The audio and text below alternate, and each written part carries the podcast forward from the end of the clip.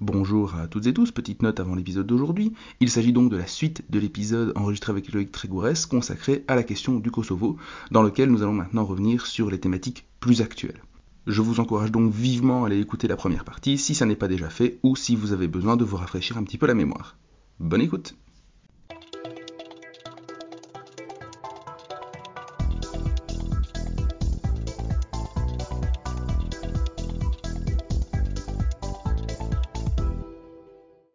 que vous venez de nous exposer pose également la, question de la reconnaissance. Est-ce que vous pouvez peut-être à grands traits nous dire qui soutient l'indépendance du Kosovo, qui à l'inverse euh, est plutôt favorable aux positions serbes On sait que c'est un, débat difficile, notamment au, sein de, l'Union européenne. Et euh, peut-être revenir d'ailleurs à, ce propos sur le rôle des organisations sportives, donc l'une de vos, marottes, euh, comme vous l'avez, comme, on l'a expliqué dans l'introduction, et le rôle qu'elles ont joué ici dans ce processus de reconnaissance. Alors, il faut dire une chose, c'est que donc le, Kosovo déclare son indépendance le 17 février 2008. La Serbie saisit la Cour internationale de justice. La Cour internationale de justice rend un avis en 2011 qui dit, et c'est très important d'avoir la nuance, il ne dit pas que l'indépendance du Kosovo est conforme au droit international, il dit que la déclaration d'indépendance du Kosovo est conforme au droit. La déclaration elle-même. D'accord? C'est une toute petite nuance, mais qui, mais qui a son importance parce que, évidemment, les uns vont dire c'est que la déclaration et les autres vont dire vous voyez, il n'y a pas de problème. Et pourquoi ça a son importance? Parce que, en fait, les reconnaissances du Kosovo, à 95%, euh, étaient déjà faites avant cet avis. Donc, c'est pour dire qu'en fait, c'est une forme de légitimation, si on veut, mais il n'a il a pas compté dans la décision ou pas de reconnaître le Kosovo. Les, les reconnaissances se sont faites, j'ai fait ce travail-là à l'époque, euh, globalement très vite, entre 2008 et 2010. Et après, c'est très très peu. C'est un État par-ci, un État par-là. Et après 2012, il n'y a vraiment pas grand-chose. Jusqu'à Israël. Israël, c'est particulier. Israël, c'était dans le cadre de...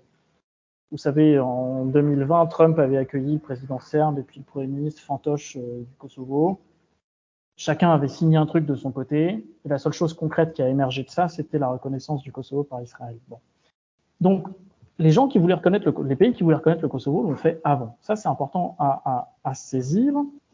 Euh, ceux qui l'ont fait, donc c'est environ une centaine. C'est difficile de savoir le chiffre exact parce que la Serbie ne cesse ces dernières années de dire euh, tel pays a déreconnu le Kosovo, regardez, et on n'arrive jamais à savoir si c'est vrai ou pas. La plupart du temps, ça ne l'est pas. Euh, donc c'est environ une centaine, un peu plus, un peu plus, un peu moins. C'est l'Occident élargi à quelques exceptions, notamment les cinq de l'Union européenne. Et quels sont-ils ces cinq lieux justement Alors c'est la Grèce, la Grèce, Chypre, la Roumanie, la Slovaquie et l'Espagne. Chacun pour les mêmes raisons, c'est-à-dire on a des minorités chez nous, il est hors de question qu'on crée un précédent en reconnaissant un pays qui a fait sécession, etc., etc. Mais ça n'empêche pas que euh, ces cinq-là se comportent de façon différente avec le Kosovo. La Grèce a des relations quasi normales avec le Kosovo. Dans des forums internationaux et tout, euh, il n'y a pas de problème. Ils se comportent différemment de l'Espagne, par exemple qui est nettement plus réticente. C'était le cas sous le gouvernement de droite de l'époque, mais même sous le gouvernement de Sanchez, euh, il y, a eu des, moments de, refus de participer ou de refus que le Kosovo participe. voilà, ça n'a pas été, pas été toujours très, très avenant euh, avec ça. Et donc ceux qui reconnaissent pas, si on veut les principaux, euh, ben, vous avez bien entendu la Russie, la Chine, l'Inde, le Brésil, une bonne partie de l'Amérique latine. Euh, L'Afrique, c'est, je dirais pas que c'est moitié-moitié, j'ai pas le chiffre en tête, mais il y en a qui le font, qui le font pas. Et si bien que euh, le, euh, les Albanais disent, nous, on est reconnus par, je sais pas moi, la, la, la, majorité du PIB dans le monde, et les autres disent, oui, mais vous n'êtes pas reconnus par la majorité de la population dans le monde. Mais ce que je veux dire, c'est que les positions sont figées pour le coup. C'est pour ça que le Kosovo, compte tenu de ses faibles moyens, et de sa nécessité de, de visibilité, avait, à un moment donné, et toujours d'ailleurs, euh, plus ou moins, investi dans des, des, des paradiplomaties ou des diplomaties de, j'appelle ça des diplomaties de compensation, mm-hmm. euh, vis-à-vis -vis des, des, entreprises ou vis-à-vis -vis de, de, de, mouvements sportifs et culturels. Donc, les entreprises, c'était important pour eux d'être reconnus par Facebook, par exemple. Quand vous créez un compte, vous créez un compte, on vous demande où vous êtes. Et eh ben, quand vous tapiez Pristina, ça vous proposait Serbie. Maintenant, ça vous propose Kosovo. Pendant longtemps, il y a eu un problème avec l'indicatif téléphonique qui partagé avec Monaco. Donc il fallait être reconnu par l'Union internationale des télécoms pour avoir l'indicatif téléphonique. Euh, il y a tout le sujet de l'Eurovision depuis longtemps, et puis bien entendu il y a le sujet du mouvement sportif international. Et là, euh, c'est un peu ce sur quoi j'ai un petit peu travaillé à l'époque, euh, l'importance d'être reconnu par le Comité international olympique, parce que ça déverrouillait toutes les portes de l'ensemble des fédérations internationales de sport. Et du moment où le CIO a reconnu le Kosovo, c'est-à-dire selon les statuts du CIO, vous êtes reconnu si euh, vous êtes un pays internationalement reconnu. Ça veut dire que le CIO a considéré qu'à sans reconnaissance, ça voulait dire internationalement reconnu. À partir du moment où le CIO a fait ça, c'était au printemps 2016, tout le reste a suivi, et le Kosovo a pu pour la première fois participer aux Jeux olympiques de 2016 dans un pays qui ne reconnaît pas le Kosovo, le Brésil, et au cours duquel le Kosovo a remporté son premier titre olympique, ce que l'Albanie n'a jamais fait au passage. Mais l'Albanie, sous Enver Hoxha, a beaucoup boycotté le sport, le sport international. Euh, parce que ça, les sportifs en profitaient pour se barrer. On fera un jour un épisode sur l'Albanie d'Enver Hoxha, c'est une personnalité à part entière, un pays qui s'est peu brouillé avec tout le monde. Lui reste, il a chié. C'est assez bigarré. Et, et, donc, euh, euh, c'est pas tant. Il faut, bien voir que ce, cette visibilité-là, elle n'est pas faite, ou en tout cas, elle, elle, ne se traduit pas par des reconnaissances politiques. Là, on est vraiment figé. En revanche, elle se traduit par de la visibilité. Nous jouons donc nous sommes. Vous pouvez pas dire qu'on n'existe pas. Regardez, on est là, on a des médailles d'or. On va se qualifier pour l'Euro 2024, j'espère. Euh, vous pouvez pas dire qu'on n'existe pas. On est là. On a nos joueurs qui sont là. On en a en Ligue 1, on en a en Belgique, on en a. Euh... Vous pouvez pas dire qu'on n'existe pas. D'accord? Euh, Après, oui, c'est vrai, on a ce problème de statut final. Et là, on en revient sur est-ce que euh, la seule chose qui peut déverrouiller éventuellement, éventuellement, le statut final, c'est de trouver un accord avec la Serbie. Mais si c'est un accord de normalisation, ça ne veut pas dire que les autres euh, reconnaîtront, parce que c'est une mmh. étape de plus. La normalisation avec la Grèce, elle, elle existe déjà. Voyez Et ça ne veut pas dire que des pays comme la Chine et la Russie, qui ont leur propre agenda, se mettront à reconnaître le Kosovo parce qu'il y a un accord avec la Serbie. C'est pas leur sujet. Et c'est d'autant moins leur sujet que le Kosovo, malheureusement en quelque sorte, le Kosovo est devenu de plus en plus un objet vu comme, euh, de toute façon, un objet américain. Donc si c'était à refaire aujourd'hui, si le Kosovo devenait indépendant là, 15 ans après, dans le contexte qui est le nôtre de Global South et de, de choses comme ça, mmh. euh, c'est pas sans reconnaissance qu'il y aurait, c'est moins. Là, je spécule, mais quand même. Au nom d'une forme d'anti-impérialisme avec les guillemets qui s'imposent avec. Ah, L'idée que voilà, le, le, le c'est plus l'Occident qui doit euh, euh, dicter la marche du monde et que ce truc-là, euh, c'était aux yeux de. Enfin, le, le discours russe, c'est beaucoup ça, hein, et c'est, il faut être en mesure de, de, de, le contrer parce qu'il y a beaucoup de, de, rhétorique et de mensonges là-dedans. Mais le, le, discours russe, c'est beaucoup. D'abord, vous l'avez fait en premier, d'intervenir mmh. chez, chez des gens sans mandat de l'ONU, donc faites pas chier. Et ensuite, c'est vous qui avez changé les frontières en premier, donc faites pas chier. Euh, ce qui méconnaît complètement le, le, le, la singularité du cas du Kosovo. On ne parle jamais du Timor oriental et, euh, et on compare à mauvais escient euh, le Kosovo avec euh, qui la Crimée, qui l'Abkhazie, qui l'Ossétie du Sud. Donc, bien faire attention, attention à ça, mais le fait est que c'est un discours qui malheureusement porte et qui porte chez nos dirigeants, qui porte chez nos militaires.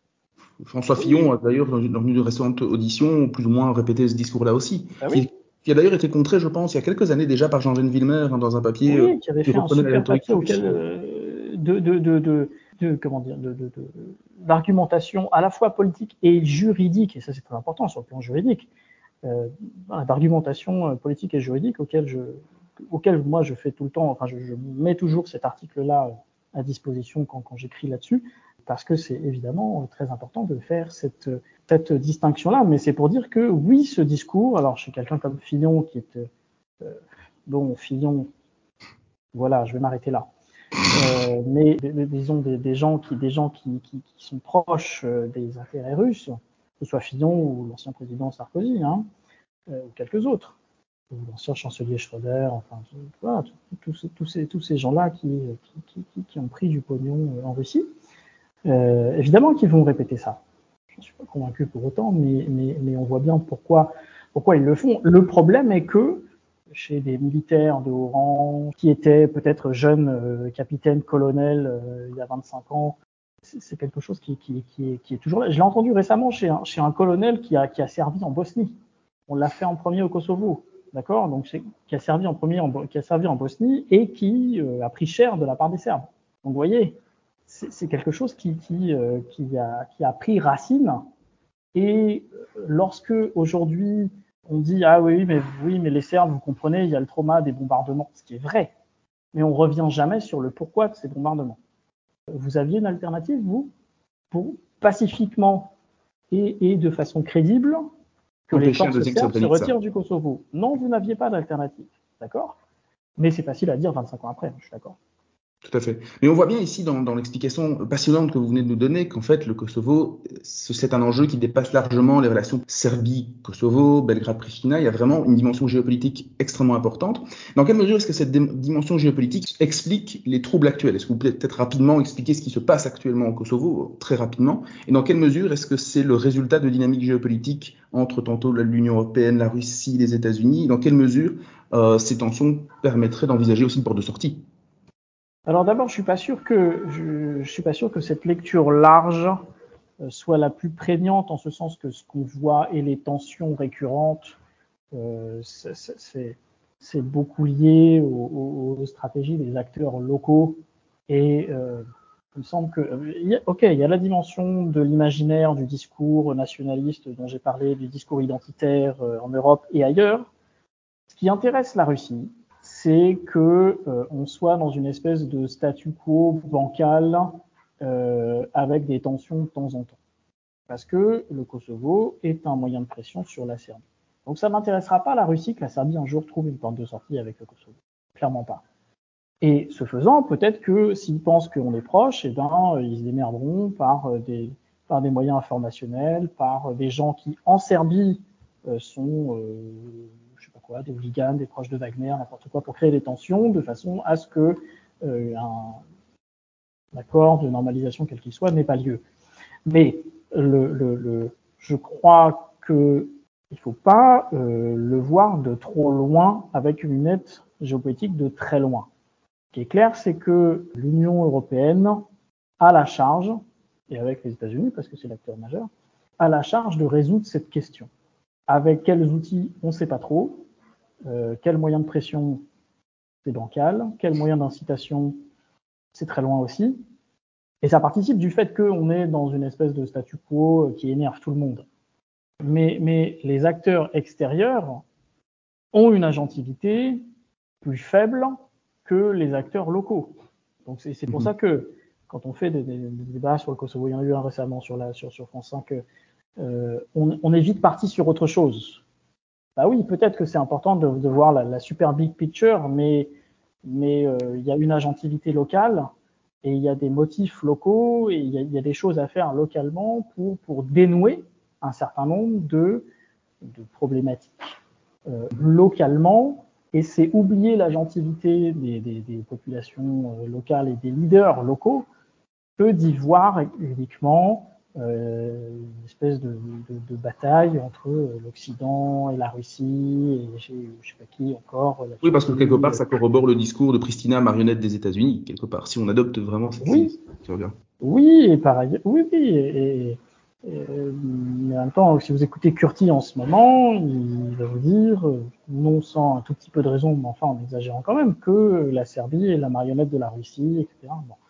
Donc chacun, chacun aussi ces discours qui ont vocation à, à, à toucher euh, le public qu'on veut toucher, donc ce soit les occidentaux, soit soit, soit, d'autres derrière, mais, mais, mais je crois vraiment que euh, ok, il y a cette lecture-là, mais, mais il faut pas oublier de se recentrer sur ce qui se joue vraiment. Et ce qui se joue vraiment, ça regarde d'abord les acteurs locaux, y compris les acteurs politiques locaux, qui ont leur propre agenda, qui n'est pas spécialement l'agenda de Bruxelles, de Washington, et Curti le paye suffisamment en ce moment ou l'agenda euh, de Moscou. Et donc justement, quels sont ces éléments, ces dynamiques locales? Qu'est-ce qui s'est passé ces dernières semaines qui a provoqué la montée de tension qu'on a pu observer? Bah, D'abord, cette montée en tension, bon, elle est, elle est, elle est pas euh, rarissime. Ce qui est rare, c'est que des soldats de la CAFOR en fassent les frais. Ils ont été envoyés au, en dernier moment dans une espèce d'opération de, de, de, de, maintien de l'ordre, ce qu'ils sont pas formés à faire. C'est pour ça qu'ils en veulent beaucoup à Kurti d'avoir envoyé la police spéciale albanaise dans le nord pour installer des maires qui ont été élus par personne. C'est un épisode de tension euh, parmi, parmi d'autres. On voit ça régulièrement. La dernière fois, c'était il y a six mois avec sur l'histoire des plaques de bagnole. Donc ça vient parce qu'il y a une partie de mise en scène. Il y a et Kurti dit, euh, ça le regarde, hein, mais Kurti dit, le Kosovo est un État souverain qui doit exercer sa souveraineté partout sur son territoire.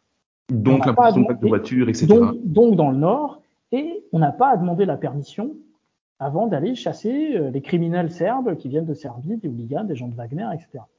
Et en face, on lui dit, en face, on lui répond, mais euh, tu nous préviens pas et tu crées des tensions inutiles. Et un jour, il va y avoir des morts avec tes conneries. Et c'est pour ça que euh, tous les Occidentaux l'ont retenu pour responsable de ces, de ces euh, tensions récentes, en exigeant de lui, un, le retrait des, forces, à court terme, hein, un, le retrait des forces, deux, euh, l'association des municipalités serbes, qui est quelque chose qui a été signé en 2013 sous l'égide de l'Union européenne, et trois, euh, la, la, donc la, la tenue d'élections euh, anticipées. Donc ça, c'est un élément qui est censé dénouer ce problème-là. Et les Occidentaux comptent beaucoup sur l'association des municipalités serbes pour dénouer l'un des problèmes majeurs et pensent peut-être, peut-être à tort, hein, que c'est un gros élément qui va permettre d'aller vers la suite. Euh, j'ai quelques réserves là-dessus parce que le diable est dans les détails et que euh, c'est peut-être qu'Alvin Curti proposera une formule d'association, mais cette formule-là, il y a une bonne chance qu'elle convienne pas aux Serbes, donc en fait, on se sera reculé pour mieux sauter. Mais pendant ce temps-là, on aura quand même réduit les tensions jusqu'à la prochaine fois, parce qu'il y aura une autre raison à un moment donné qui fera que euh, les Serbes sortiront dans la rue, parce que je ne sais pas pourquoi, mais, c'est quelque chose qui, qui a lieu régulièrement. Ça ne veut pas dire que la tension est permanente, mais de temps en temps, vous avez des pics comme ça, qui sont plus ou moins mis en scène. Et vraisemblablement, bah, il y en aura un prochain, on ne sait pas encore quand. Dernière question peut-être, on entend souvent que les tensions sont en partie imputables au fait que bah, le régime de Serbe actuellement au pouvoir, le régime d'Alexander Vucic, est particulièrement nationaliste, qui instrumentalise ces tensions. Et d'ailleurs, il fait l'objet actuellement de contestations en interne de plus en plus vives, hein, soit dit en passant, à l'heure où justement les États-Unis essaient plus ou moins de caresser Belgrade dans le sens du poil, ce qui est très intéressant dans, l'optique de la guerre en Ukraine, mais ceci est un autre, détail. Dans quelle mesure est-ce qu'on peut s'imaginer que si Vucic devait partir démocratiquement ou pas, on pense ici au mouvement Hotspot qui a chassé Mussolini, euh, Mussolini Milosevic euh, à l'époque, euh, au lendemain justement du Kosovo. Est-ce que dans, dans, quelle mesure est-ce qu'un leader serbe pourrait se permettre de, de, se montrer beaucoup plus doux sur la question du Kosovo, et éventuellement adoucir ces relations-là? Très difficile. Tout Vucic qu'il est, si demain il proposait aux Serbes de façon régulière un accord qui dit on reconnaît le Kosovo et dans six mois on est dans l'Union, parenthèse, c'est pas possible. Oui. Les sondages, alors c'est les sondages et la proposition n'est pas faite euh, proprement, mais les sondages aujourd'hui euh, disent deux choses intéressantes. La majorité des Serbes sait parfaitement que le Kosovo est perdu. Au pire, ils le savent depuis 1999. Au mieux, ils le savent depuis longtemps avant. Donc, ils savent ça, mais en même temps, ils ne se résolvent pas dans les sondages à voter oui éventuellement à ce type de, de dilemme. Donc, tout Vucic qu'il soit, avec le contrôle des médias et le contrôle du vote, ce serait même pas si évident que ça. Maintenant, mmh. euh, Haute-Port, c'était un moment et c'était une force qui était euh, beaucoup de nature euh, démocratique, pro-européenne, libérale, machin.